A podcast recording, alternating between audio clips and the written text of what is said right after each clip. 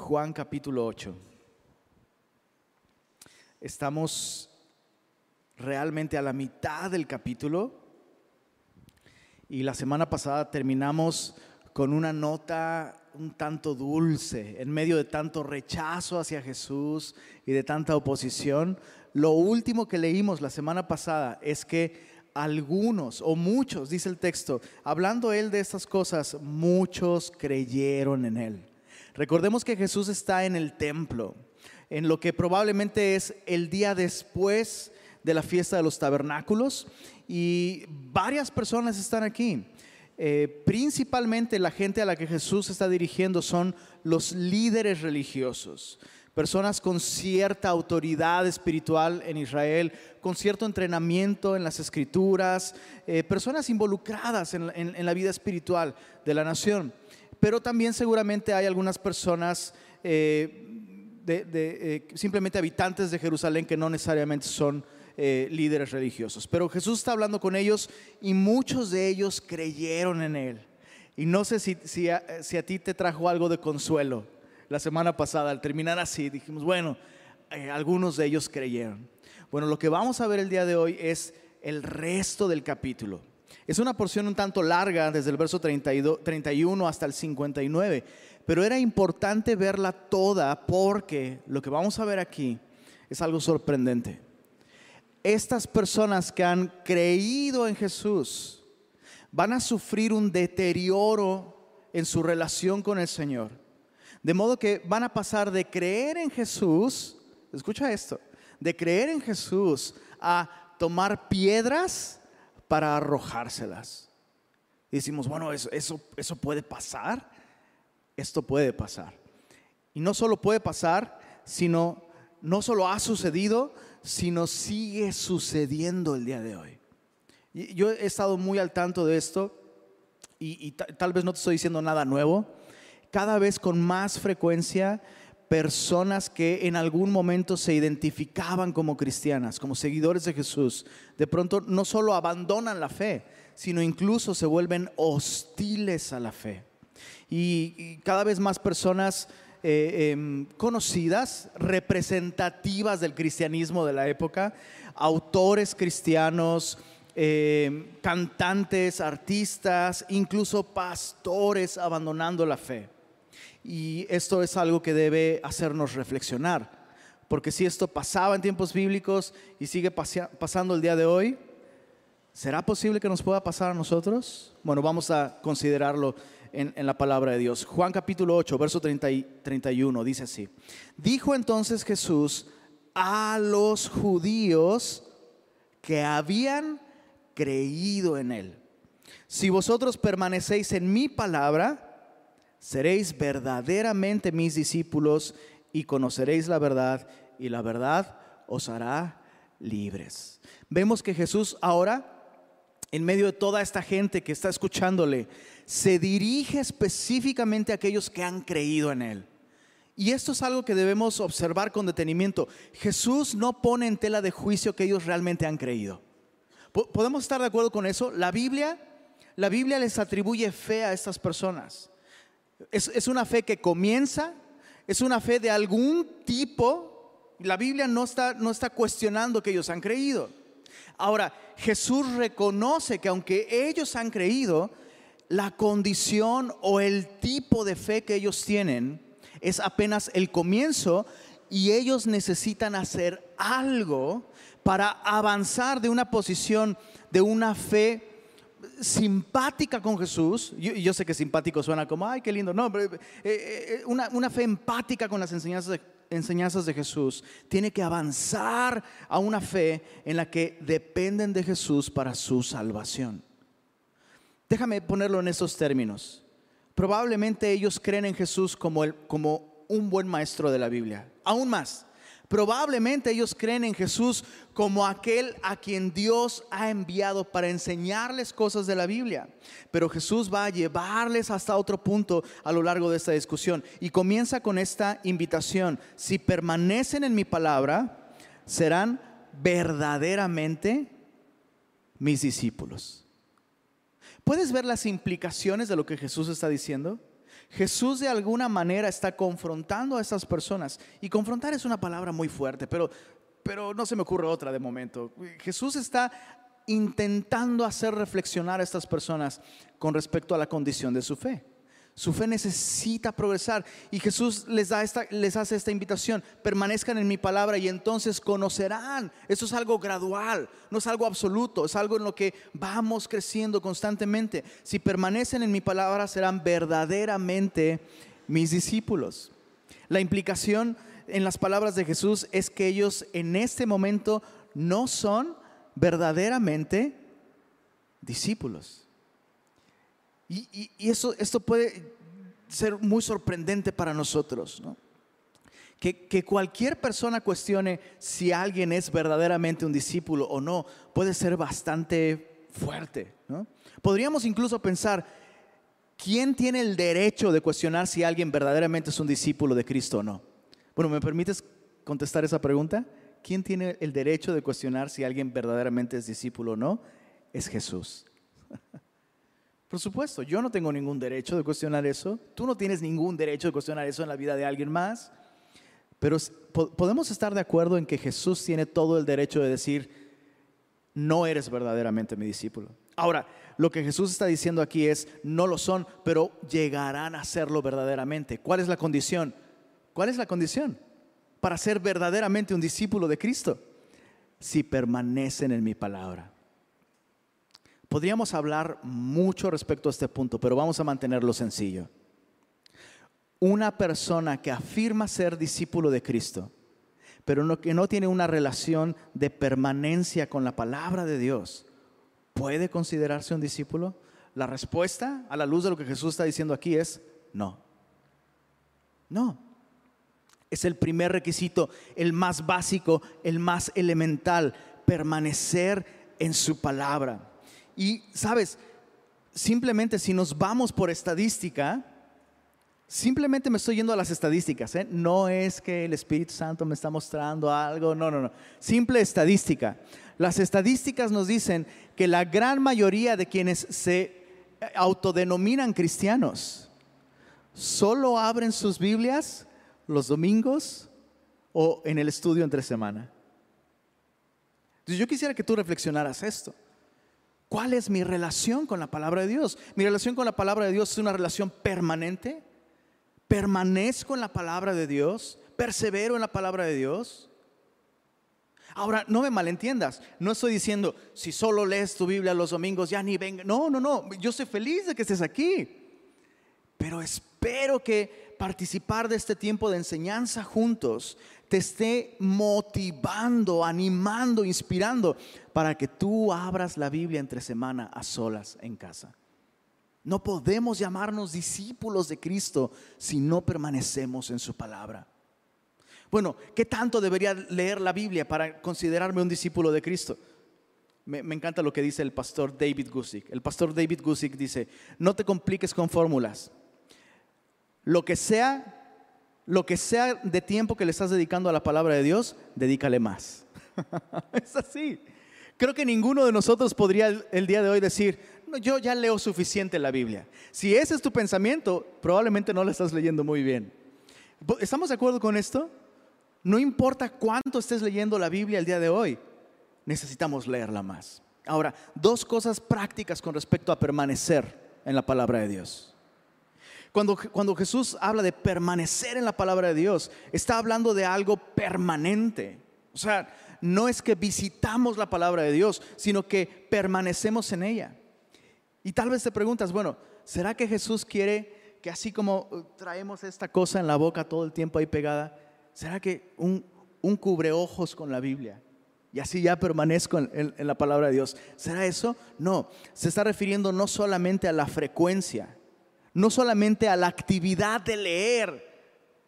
La actividad es importante, hacerlo es importante, pero la actividad, si cumplimos con ella sin la actitud correcta, no, no nos hace discípulos de Cristo. Necesito realizar la actividad de leer la Biblia, meditar en ella, pero debo realizar la actividad con la actitud de permanecer en ella. Te voy a poner un ejemplo de fútbol. ¿A cuántos les gustan los ejemplos de fútbol? Dices, los que tú pones, no, pastor. Nos condenas y no, no, para nada te condeno. Pero, pero es un buen ejemplo.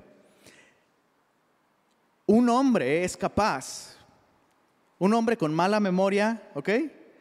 Un hombre con, es que tengo déficit de atención y no puedo poner atención, no me puedo estar quieto. Un hombre con esas características es capaz de ver un partido de fútbol una vez, lo que sea que dure. ¿Cuánto duran? 90 minutos, una cosa así. Es capaz de ver un partido una vez y permanecer en ese partido el resto de la semana. Por décadas te pueden narrar, te pueden describir la posición del defensa y el número tal que se apellida tal y esa vez el árbitro fue fulanito y en el minuto número tal. Oye, ¿viste el partido una sola vez? Sí, pero lo vio con la actitud de permanecer en él. Y lo mismo puede ser con cualquier otra actividad. La actitud con la que venimos a la Biblia debe ser una actitud de permanecer en ella. De nada sirve hacer la actividad todos los días. Si dices, palomita, ya cumplí Dios, nos vemos. No, solo así podemos ser discípulos de Cristo. Bueno, verso, verso 36. Veamos la respuesta de, de estos hombres. Dice así, le respondieron, linaje de Abraham somos y jamás hemos sido esclavos de nadie. ¿Cómo dices tú seréis libres? Yo tengo subrayado en mi Biblia, ¿cómo dices? Porque eh, eh, eso representa la actitud de ofensa que estos hombres tienen ante la insinuación de Jesús de que necesitan ser verdaderamente libres. Ellos se ofenden. ¿Cómo dices? Es casi, casi como, excuse me, Y los veo haciéndole así. ¿Estás insinuando que nosotros somos esclavos? Hemos, nosotros somos linaje de Abraham, el amigo de Dios. Jamás hemos sido esclavos de nadie. Ahora, ¿no te parece una locura que los judíos estén diciendo eso? No solo en ese momento, sino considerando su historia. Si hay un linaje en la tierra cuya historia está llena de momentos de opresión y esclavitud es el linaje de Abraham.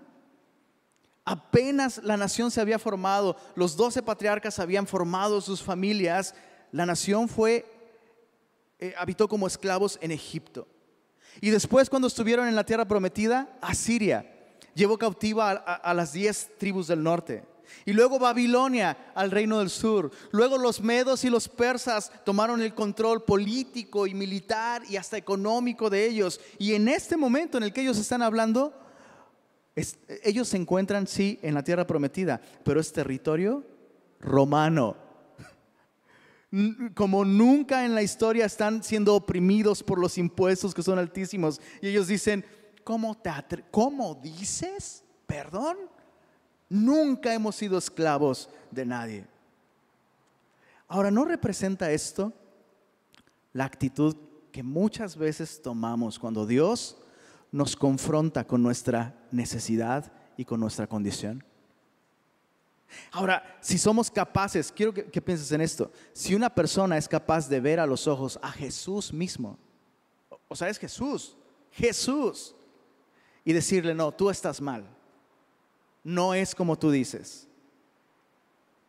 ¿Qué esperamos cuando nosotros le predicamos el Evangelio a alguien más? Bueno, vemos, eh, eh, se ofenden y dice Jesús, verso 34, Jesús les respondió, de cierto, de cierto os digo, que todo aquel que hace pecado, esclavo es del pecado. Y el esclavo no queda en la casa para siempre. El Hijo sí queda para siempre. Así que, si el Hijo os libertare, seréis verdaderamente libres. Sé que sois descendientes de Abraham, pero procuráis matarme porque mi palabra no haya cabida en vosotros. Yo hablo lo que he visto cerca del Padre y vosotros hacéis lo que habéis oído cerca de vuestro Padre. La respuesta de Jesús eh, eh, dirige la, la atención de estas personas a la esclavitud de la que él está hablando. Ellos se ofenden porque piensan que Jesús está hablando de esta opresión cultural, económica, que ellos están viviendo bajo el imperio romano. Pero Jesús dice, no, esa no es, esa no es la opresión más terrible que puede vivir el hombre.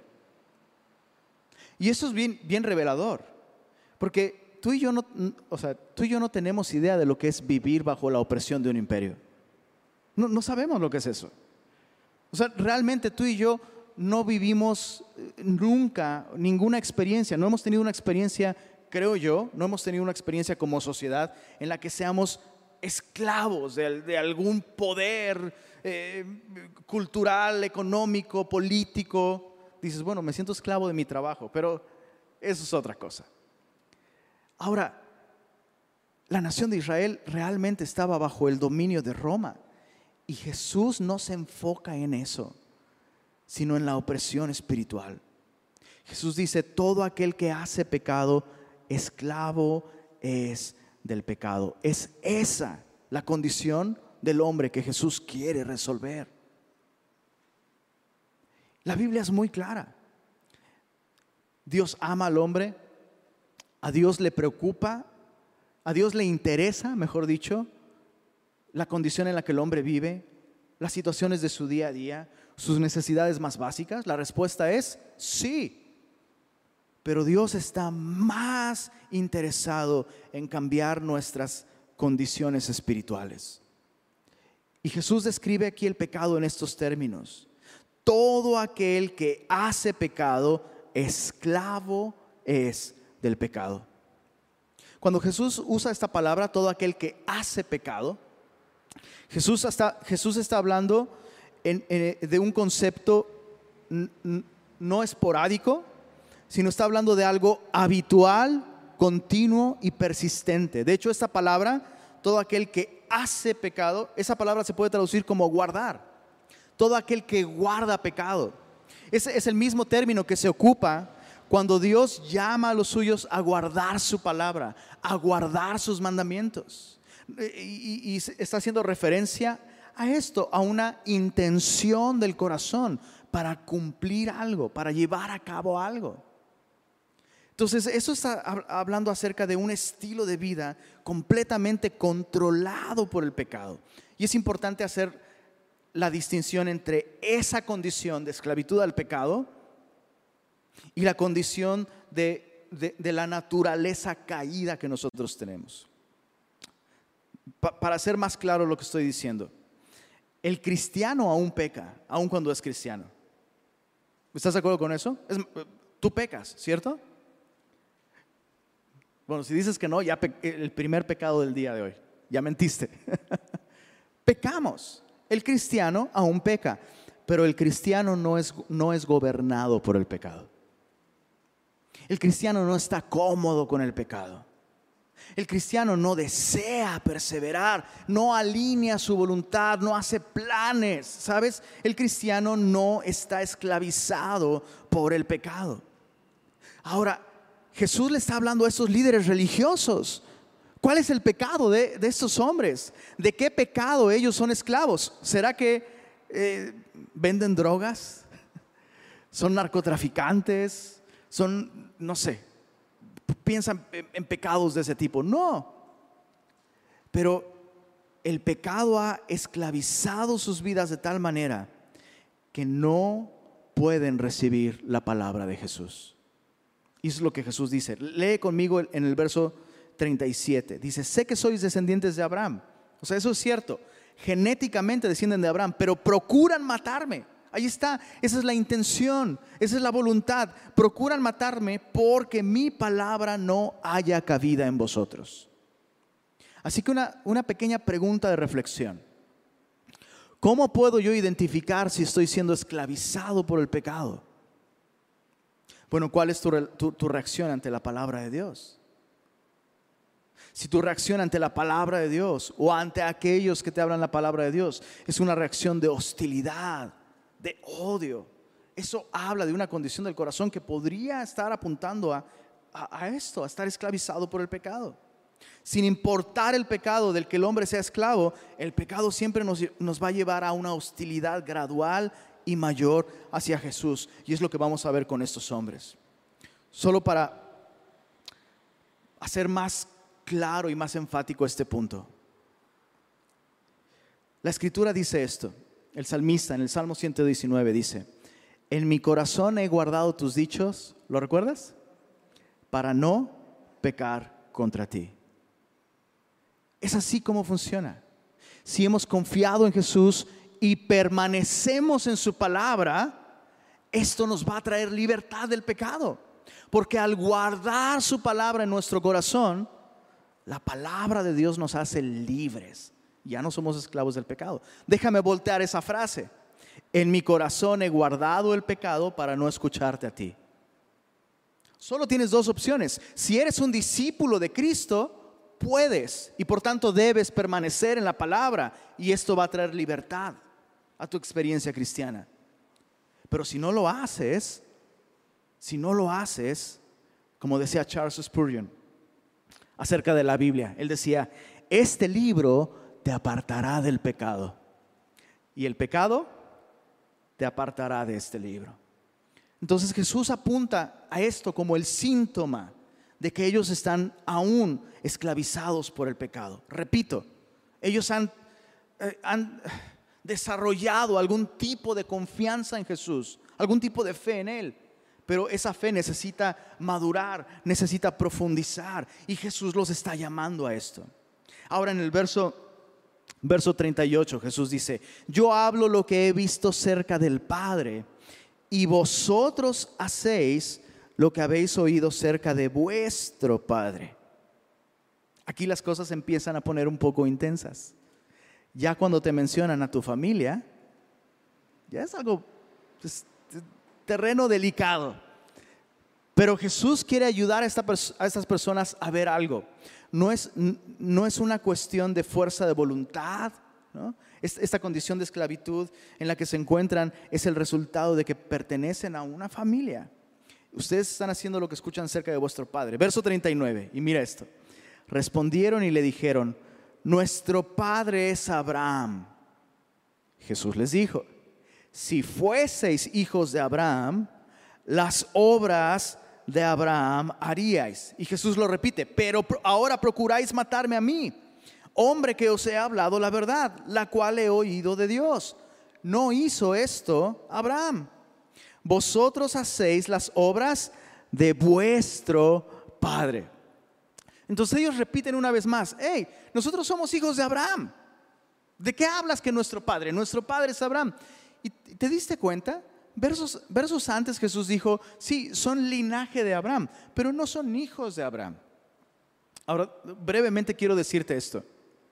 Hay dos tipos de descendencia de Abraham. La descendencia física de Abraham son todos los judíos. Y yo sé, yo sé que hay todo un fervor y un interés y todo un morbo por el origen de nuestros apellidos. Y hubo todo un movimiento, creo que sigue, el día de hoy sigue vigente por ahí, ¿no? que sostiene que básicamente si tu apellido termina con Z, si eres mexicano y tu apellido termina con Z, hay sangre judía en tus venas. ¿Has, oído sobre esto? ¿Siguen ahí, chicos? ¿Si siguen ahí o si han oído de, de eso? Las dos, ok bro, prácticamente, o sea, Gutiérrez, Álvarez, o sea, yo soy doblemente judío, entonces. Dices, Lenin, traes el nopal ahí en la cara, no te creo. Pues claro, pues soy mexicano. Por cierto, ¿saben cuál es el primer apellido en la Biblia? Esa es una pregunta importante. Pérez, porque Dios dijo, Pérez serán. Es un chiste, obviamente es un chiste. No, se crean, de, ay, mire, soy Pérez, desciendo directamente de Adán. Todos descendemos directamente de, Adán. Déjame decirte esto. Hay otra descendencia de Abraham y es la descendencia espiritual de Abraham. No necesitas tener ni una sola gota de sangre judía en tus venas para ser hijo de Abraham por medio de la fe. ¿Por qué los judíos se gloriaban tanto de ser descendientes de Abraham. Porque Abraham es la primera persona en la Biblia, podríamos decir la única persona en la Biblia, a quien Dios le llama mi amigo. Abraham es el amigo de Dios. Abraham es el padre de la fe. Y Jesús está apuntando a esto y dice, hey, ustedes dicen que son hijos de Abraham, pero sus obras no corresponden con las obras del Padre de la fe. Y ese es un punto muy importante. Lo que nosotros creemos va a producir un obrar específico, va a producir una manera específica de vivir. Todos tenemos una fe, todos. El, ser humano no, no puede vivir sin fe. Y eso que tú y yo creemos determina cómo vivimos. Bueno, Jesús está diciendo aquí, ustedes dicen que son hijos de Abraham, pero sus obras no corresponden con las de un descendiente de Abraham. Es, es como si alguien dijera, Tú dices que eres regio, pero quemas la carne asada todo el tiempo. No te creo. No, no, algo no cuadra. Bueno, chécate en el verso 41. Entonces le dijeron, nosotros no somos nacidos de fornicación. Un padre tenemos que es Dios. ¿Puedes, ¿Puedes creer lo que estos hombres están diciendo? Es, es casi, casi increíble que se atrevan a hablarle de un modo tan descortés a Jesús. Lo, que, lo que están diciendo básicamente es, tu madre es una mujer de reputación cuestionable y todos lo sabemos. Nosotros no somos nacidos de fornicación. La implicación es, tú sí, tú sí. Bueno, él se metió con el padre de ellos, ellos se metieron con su mamá. Vamos a ver lo que ahora Jesús hace. Solo, solo quiero que observes, solo quiero que observes lo intenso y lo personal de la manera con la que estos hombres están atacando a Jesús. Versos antes, ellos expresan haber creído en Él. La Biblia dice que ellos creyeron en Él, pero ahora al escuchar lo que Jesús está enseñando acerca de su verdadero problema y que ellos no son hijos de Abraham, no tienen una relación con Dios, ellos están respondiendo de esta manera. Mira, el verso 42, entonces Jesús les dijo, si vuestro Padre fuese Dios, ciertamente me amaríais, porque yo de Dios he salido y he venido. Pues no he venido de mí mismo, sino que Él me envió. Y, esto nos enseña algo tan importante. No es posible, no, no hay manera que una persona diga, yo amo a Dios, pero no quiero nada con Jesús. Es imposible, es imposible.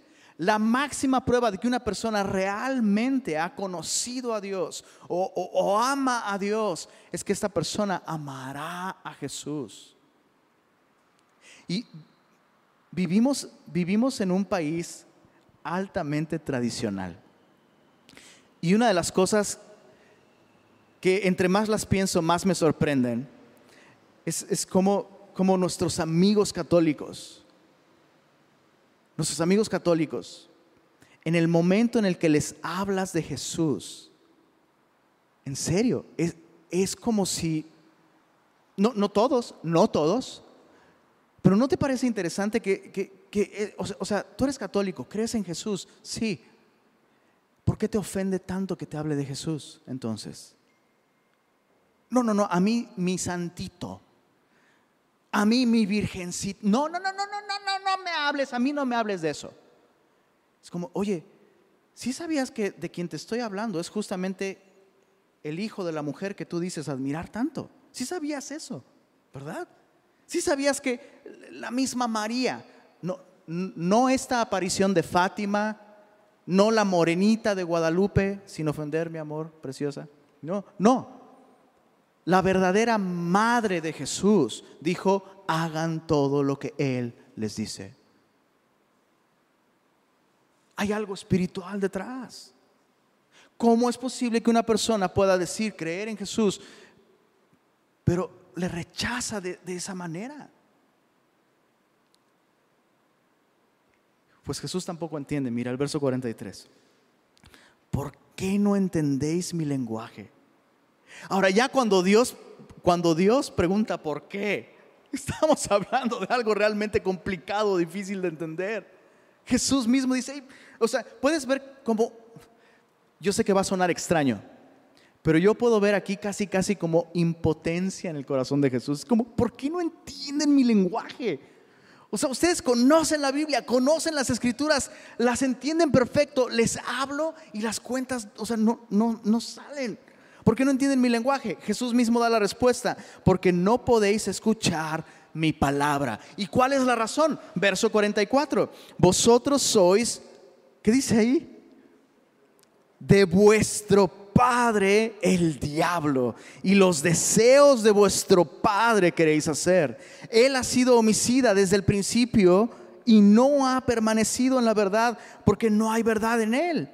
Cuando habla mentira, de suyo habla porque es mentiroso y padre de mentira. Y a mí, porque digo la verdad, no me creéis. ¿Quién de vosotros me redarguye de pecado? Silencio incómodo. Pues si digo la verdad, ¿por qué vosotros no me creéis? Conclusión, verso 47. El que es de Dios, las palabras de Dios, oye, por esto no las oís vosotros. Lee conmigo lo que dice al final, porque no sois de Dios. Wow.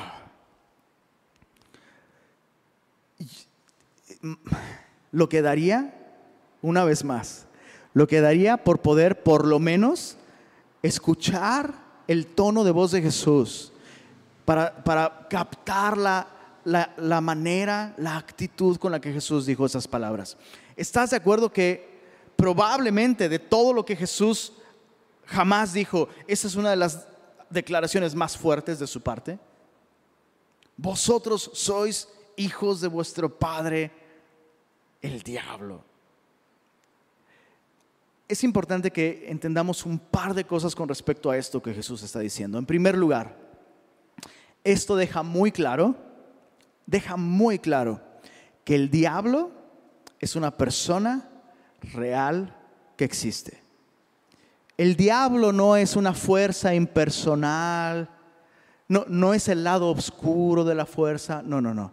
El diablo es un ser creado. Originalmente era un ángel creado para dar gloria a Dios. Entonces es, una persona real que existe. Y no, no viste mallas color rojo, no, no tiene una barba así acá, y probablemente tampoco tiene cuernitos, ni una colita. No, no, esa es una caricaturización de, este, este, personaje. Pero es, es una persona real. De verdad, no quiero atormentarte, solo quiero que meditemos lo que la Biblia enseña acerca de esto. En algún lugar en este momento hay una persona que te odia con todo su corazón, odia a Dios con todo su ser y va a hacer todo lo que esté en su poder para apartarte de Él. Lo, segundo que aprendemos sobre el diablo en, en la Biblia, yo sé, yo sé que no solemos hablar mucho de esto, pero ahora la Biblia está hablando de esto y es tiempo de hablar de esto. El diablo es real, es una persona. Y número dos, el diablo está formando una familia. Y espiritualmente hablando, la Biblia nos enseña que todos los seres humanos que existen, déjame reducirlo, porque a veces pensamos en los seres humanos y piensas allá afuera. La Biblia enseña que todos los que estamos aquí en este mismo momento pertenecemos a una de dos familias a la familia de Dios y la única otra opción es, ¿puedes decirlo en voz alta?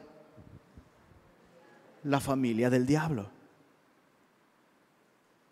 En este mismo momento, o eres, o soy, o somos hijos de Dios, o somos hijos del diablo. Palabras de Jesús. Lo tercero que hay que aprender sobre esto y que hay que meditarlo.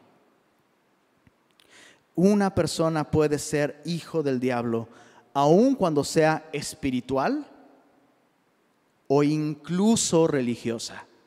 O sea, pensamos que un hijo del diablo va a andar vestido de negro, con cadenas colgando, una estrella de no sé cuántos picos, delineados los ojos, y, ¿no? Pensamos eso asesinando gente allá afuera o haciendo cosas muy inmorales.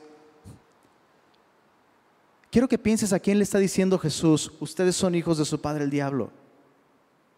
Es como si Jesús entrara a una conferencia de pastores y le dijera a los pastores, ustedes son hijos del diablo.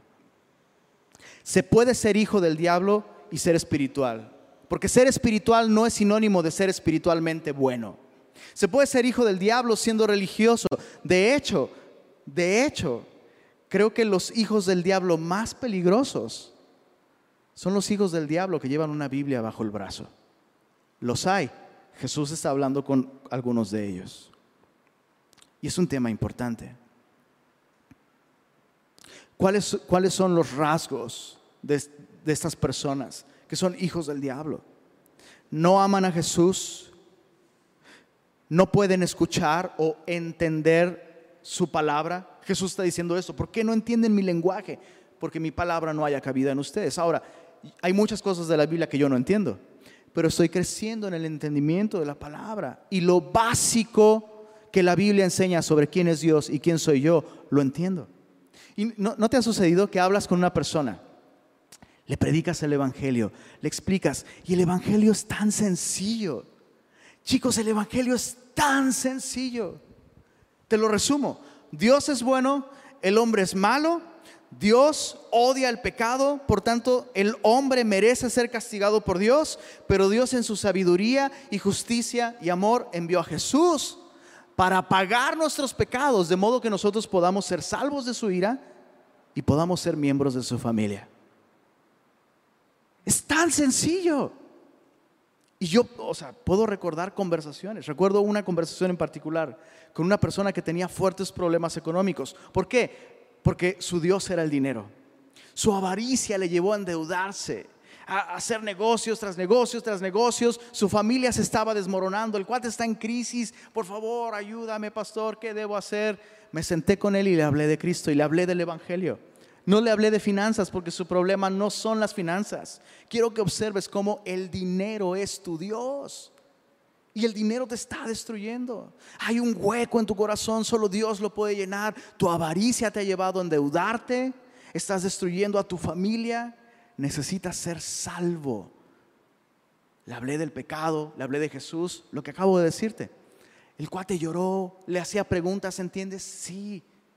Sí, ¿crees que eres pecador? Sí, sí, cierto, mi problema es ese, sí, sí, oramos. Y al final, oiga, pastor, ¿y entonces puede, puede orar para que Dios me dé dinero?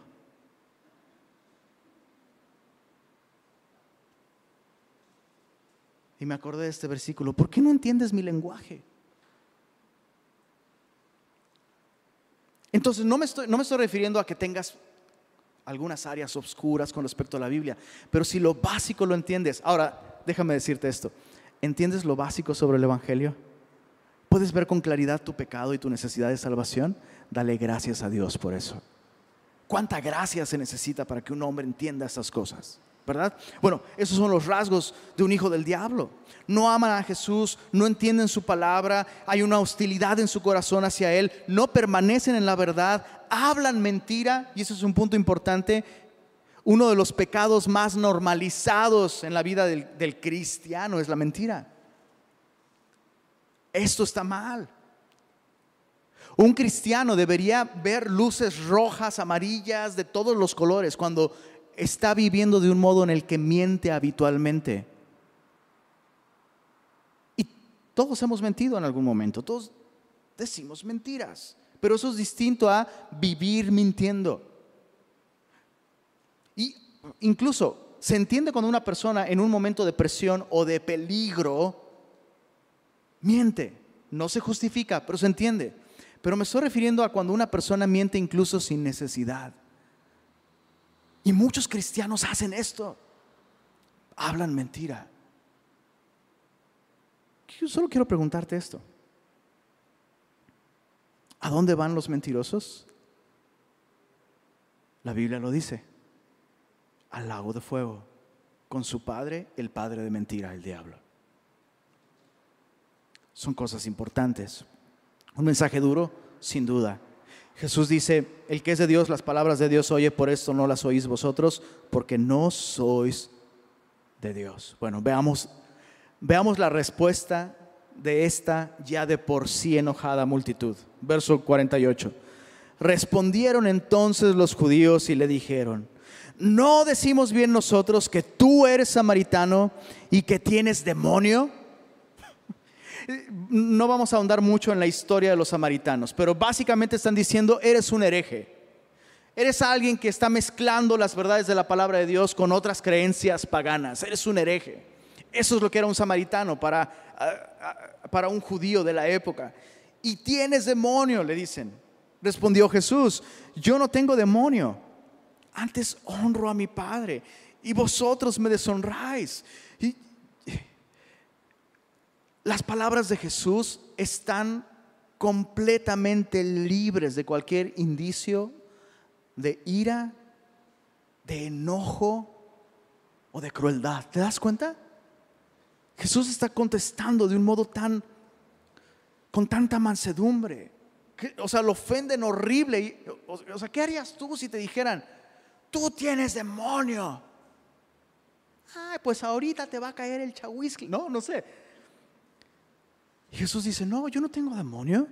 Antes honro a mi Padre y vosotros me, me deshonráis. Y Jesús está dando argumentos. O sea, alguien con un demonio en su interior querría honrar al Padre? No, el diablo busca su propia gloria y, robarle la gloria de Dios. Yo busco honrar a mi Padre y justamente por eso ustedes me deshonran. Verso 50, pero yo no busco mi gloria. Hay quien la busca y juzga, hablando de Dios el Padre.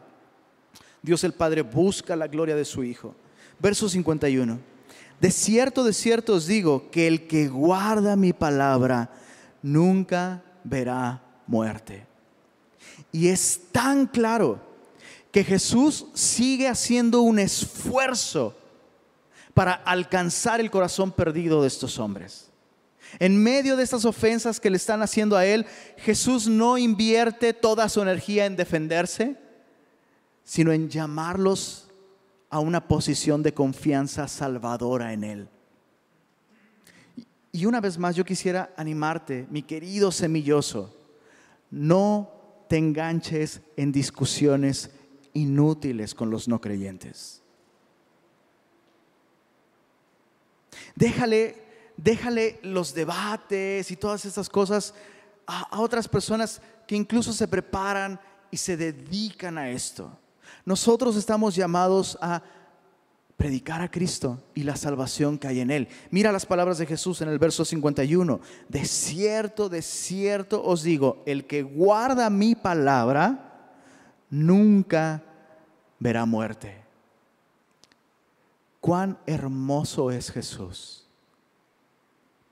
Que aun cuando lo están ofendiendo de un modo tan personal y tan cruel y tan vulgar, Jesús sigue diciendo, bueno, Tú piensas que tengo un demonio, pero la verdad, la verdad, si tú confías en mi palabra, si tú guardas mi, palabra, no vas a ver muerte. ¿Qué ves ahí? Gracia y bondad de Jesús. Así tú y yo debemos responder. Por cierto, esta es la seguridad que tú y yo tenemos. Todos aquellos que han guardado su palabra en su corazón, que han confiado en Él. Jesús dice, nunca verás muerte. ¿Sabías que el cristiano, el que ha nacido de nuevo, el discípulo de Cristo nunca muere? No morimos, solo nos mudamos de casa. Eso es todo lo que pasa. Tan así que Jesús dice, ni siquiera vas a ver la muerte. Y es así, la Biblia dice que ausentes al cuerpo, presentes al Señor. O sea que no voy a ver un ángel acercarse y, un túnel con una luz. No, la Biblia no enseña eso. La Biblia enseña que tu último parpadeo aquí va a dar inicio a tu primer parpadeo delante del Señor. Y a partir de entonces no vas a querer parpadear nunca más. Ni siquiera vas a ver la muerte. Qué oferta tan grande de parte de Jesús. Bueno, verso, verso 52. Veamos cómo responde esta multitud, esta gente. Verso 52. Entonces los judíos le, le dijeron, ahora conocemos que tienes demonio. Abraham murió y los profetas, y tú dices, el que guarda mi palabra nunca sufrirá muerte. ¿eres tú acaso mayor que nuestro padre Abraham, el cual murió? Y los profetas murieron. ¿Quién te haces a ti mismo? Yo, yo en serio, me gustaría escuchar cómo están hablando estas personas. Yo, yo, los imagino jalándose los cabellos, rasgándose las vestiduras. ¿Te das cuenta que ellos están entendiendo que Jesús está afirmando que Él es Dios? Ellos están entendiendo esto. O sea, ¿cómo? ¿Eres mayor que Abraham? ¿Quién te haces a ti mismo? Mira el verso, verso 54, respondió Jesús, si yo me glorifico a mí mismo, mi gloria nada es. Mi Padre es el que me glorifica, el que vosotros decís que es vuestro Dios, pero vosotros no le conocéis, mas yo le conozco. Y si dijere que no le conozco, sería mentiroso como vosotros. Pero le conozco y guardo su palabra. Y respondiendo a la pregunta de estos hombres, ¿eres tú mayor que Abraham? ¿Quién te hace a ti mismo? Verso 56, Abraham vuestro padre se gozó de que había de ver mi día y lo vio y se gozó. Hay mucho detrás de este versículo, pero solo déjame señalar dos cosas. Por un lado, Dios no es Dios de muertos, sino de vivos. Entonces, Jesús lo que está afirmando es la realidad de la vida después de la muerte. Otra vez, el que guarda su palabra nunca ve muerte. Abraham es parte de esa nube de testigos que está viendo el drama de redención siendo desempeñado por Dios y ha visto el día de Jesús verso 57. Entonces le dijeron los judíos, aún no tienes 50 años y has visto a Abraham. Ahora, hay un detalle importante aquí. Los evangelios nos dicen que Jesús tenía alrededor de 30 años cuando comenzó su ministerio. Lo cual significa que cuando Jesús murió tendría 33, 33 años y medio alrededor. ¿Cuántos años están usando ellos como un estándar para calcular la edad de Jesús? Míralo ahí en el verso 57. ¿Aún no tienes 50 años y has visto a Abraham? ¿Qué significa esto? Bueno, muy probablemente esto significa que Jesús, Jesús sufrió debido a una vida muy dura y muy difícil. Jesús sufrió vejez prematura. Tú sabes de lo que estoy hablando. Hay personas que viviendo una vida muy dura, con angustias, con presiones, con aflicciones, pueden deteriorarse y aparentar más edad. Ya te conté alguna vez de un amigo que eh, conocí hace, mucho, hace muchos años. Conocí hace muchos años. Y mm, dejamos de vernos como cuatro, cinco años, una cosa así. Y durante ese tiempo pasamos el periodo de prueba más difícil que mi esposa y yo hemos pasado. Y justo después de la muerte de mi bebé, de nuestra primera bebé, eh, nos reencontramos en México. Me dijo, voy a Ciudad de México, ¿me puedo quedar contigo? Claro. Le di la dirección, llegó a mi casa, tocó la puerta, abrí y lo primero que me dijo es, bro, diste el viejazo. me da gusto verte también. Eso fue lo que le dije. O sea, imagina que estás con un grupo de personas y alguien te pregunta tu edad y tú dices, a ver, calcula. Imagina que tú tienes, bueno, si tienes 30 no tienes que imaginarlo, pero imagina que tienes 30 años y te dicen, pues a 50 todavía no llegas. ¿Cómo te sentirías? Especialmente si fueras mujer. Dices, si fuera mujer jamás diría, a ver, calcula mi edad. bueno, Jesús, Jesús tiene rasgos en su cuerpo de tener más edad. La Biblia dice que Él fue varón de dolores, experimentado en quebranto. Y eso significa que Jesús vivió entregando su salud, su comodidad, realmente su vigor, su juventud a hacer la obra de Dios. Pequeño paréntesis devocional. ¿Para qué quieres lucir joven? Honestamente, nuestra generación y nuestra cultura le dedica tanto esfuerzo. No te desgastes, no te estreses. Digo, está mal estresarse y es bueno que no te estreses, pero elevamos este concepto de la eterna juventud al punto de que esto gobierna nuestra vida. Y si hacer la voluntad implica incomodidad, cansancio, desgaste, fatiga, ya no lo hacemos porque es más importante tener calidad de vida. ¿Quieres saber la opinión de Jesús? Calidad de vida es gastar la vida en hacer la voluntad de Dios. 33 años. Y Jesús aparenta tener más de 40. Dice, bueno, 50 todavía no tienes. Cuán hermosa lección vemos de parte de Jesús. Bueno, cerramos el paréntesis devocional. Terminamos. Jesús dice, Jesús dice esto. Abraham se gozó de que había de ver mi día, lo vio y se gozó. Aún no tiene 50 años y has visto a Abraham. Verso 58. Jesús les dijo, de cierto, de cierto os digo, antes que Abraham fuese, yo soy. Si yo fuera director de cine, bueno, si, Dios me hubiera dado la oportunidad de hacer cualquier otra cosa, esa hubiera sido una posibilidad. O actor, ¿verdad? Como que sí se me da. ¿O no? No sé si tomar eso como un cumplido o como una ofensa. Pues si yo fuera director de cine, en el momento en el que está este diálogo, quitamos, quitamos gradualmente la música de fondo. Aún no tienes 50 años y has visto a Abraham. Jesús les dijo, silencio total. Solo se escucha la voz de Jesús. De cierto, de cierto os digo, antes que Abraham fuese, se enfoca la cámara en él, yo soy. De pronto, en la cinta, un zumbido agudo suena, como si una bomba hubiera explotado y los oídos de las personas se están recuperando. Y solo ves los gestos y las reacciones de, las personas que están ahí. Se ve que gritan, se ve que se rasgan las vestiduras. Y verso 59, tomaron entonces piedras para arrojárselas. Pero Jesús se escondió y salió del templo y atravesando por en medio de ellos se fue. ¿Por qué, por qué estoy enfatizando tanto esta última parte de, este capítulo? Porque esta es una declaración irrefutable de deidad. Jesús efectivamente está diciendo aquí, yo soy Dios.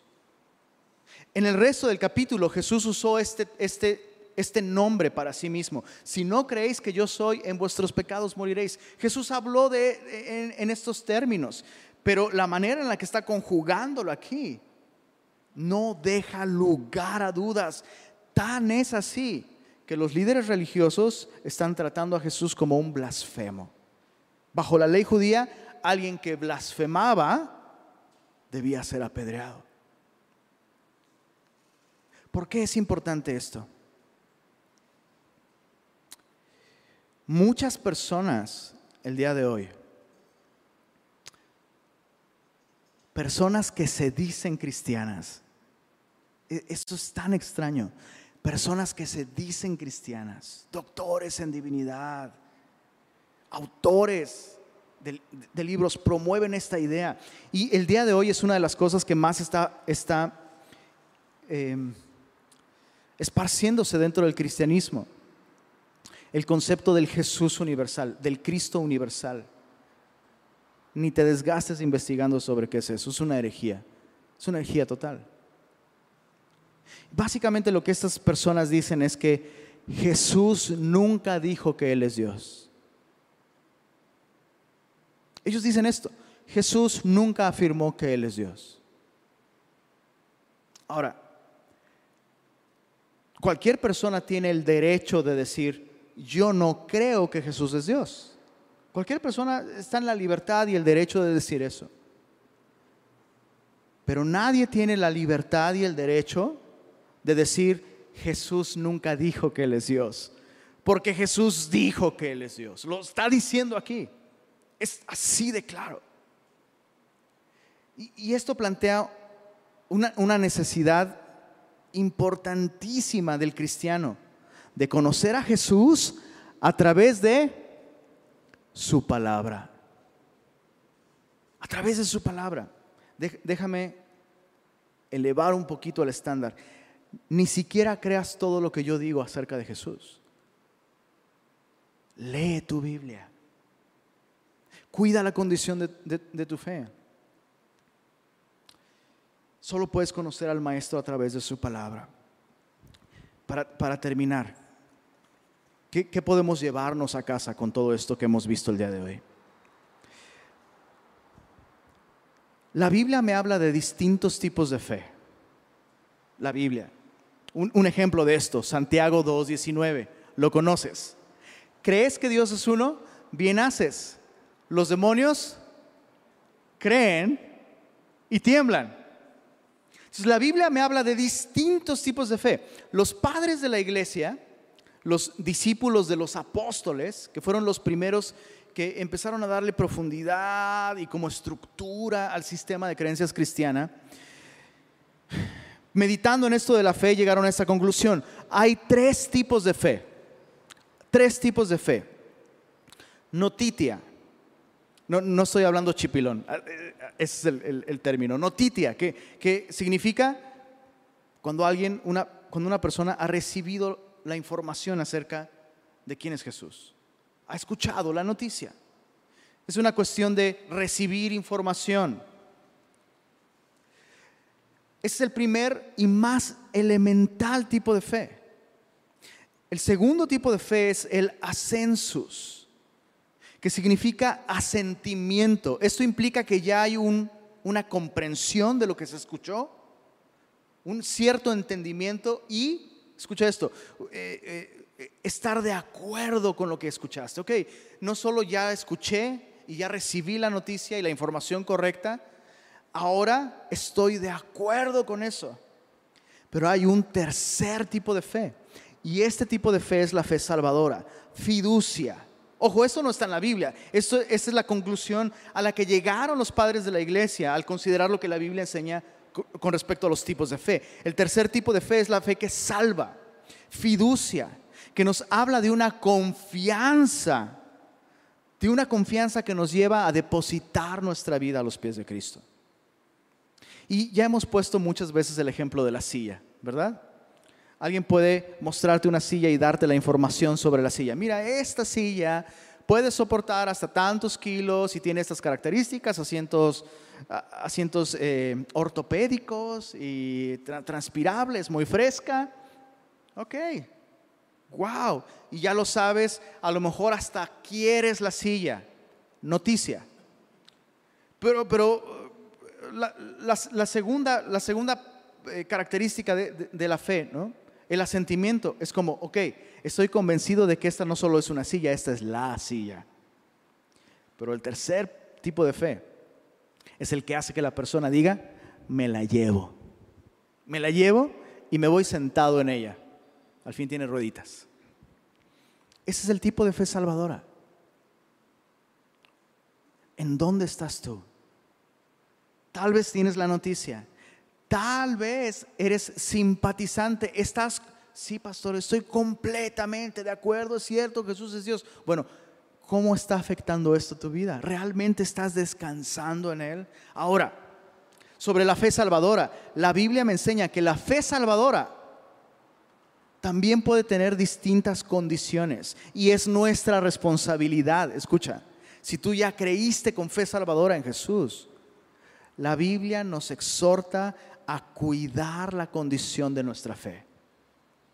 Múltiples versos nos hablan de cómo la fe salvadora puede tener distintas condiciones. La Biblia me habla de personas débiles en la fe. Romanos 14, 2 nos dice eso. Hay, hay personas que son débiles en la fe. Mateo 8, 10, Jesús hablando de la fe de un centurión, se refiere a su fe como una fe tan grande los mismos discípulos dijeron, Señor, aumentanos la fe. Ojo, en las cartas pastorales, Pablo habla acerca de personas que se extraviaron en cuanto a la fe o naufragaron en cuanto a la fe. Entonces, si tú ya tienes fe salvadora, ¿cómo puedes cuidarla? ¿Cómo puedes fortalecerla? ¿Cómo puedes mantenerla sana y no naufragar en cuanto a la fe? Permanece en su palabra conocerás la verdad y la verdad te hará libre. Necesitamos ser personas de la palabra. Segunda de Corintios 13:5. Pablo exhortando a la iglesia de Corinto les dice esto: Examinaos a vosotros mismos si estáis en la fe. Probaos a vosotros mismos. Y yo quiero invitarte a que hagas un examen personal el día de hoy. ¿Qué tipo de fe tienes?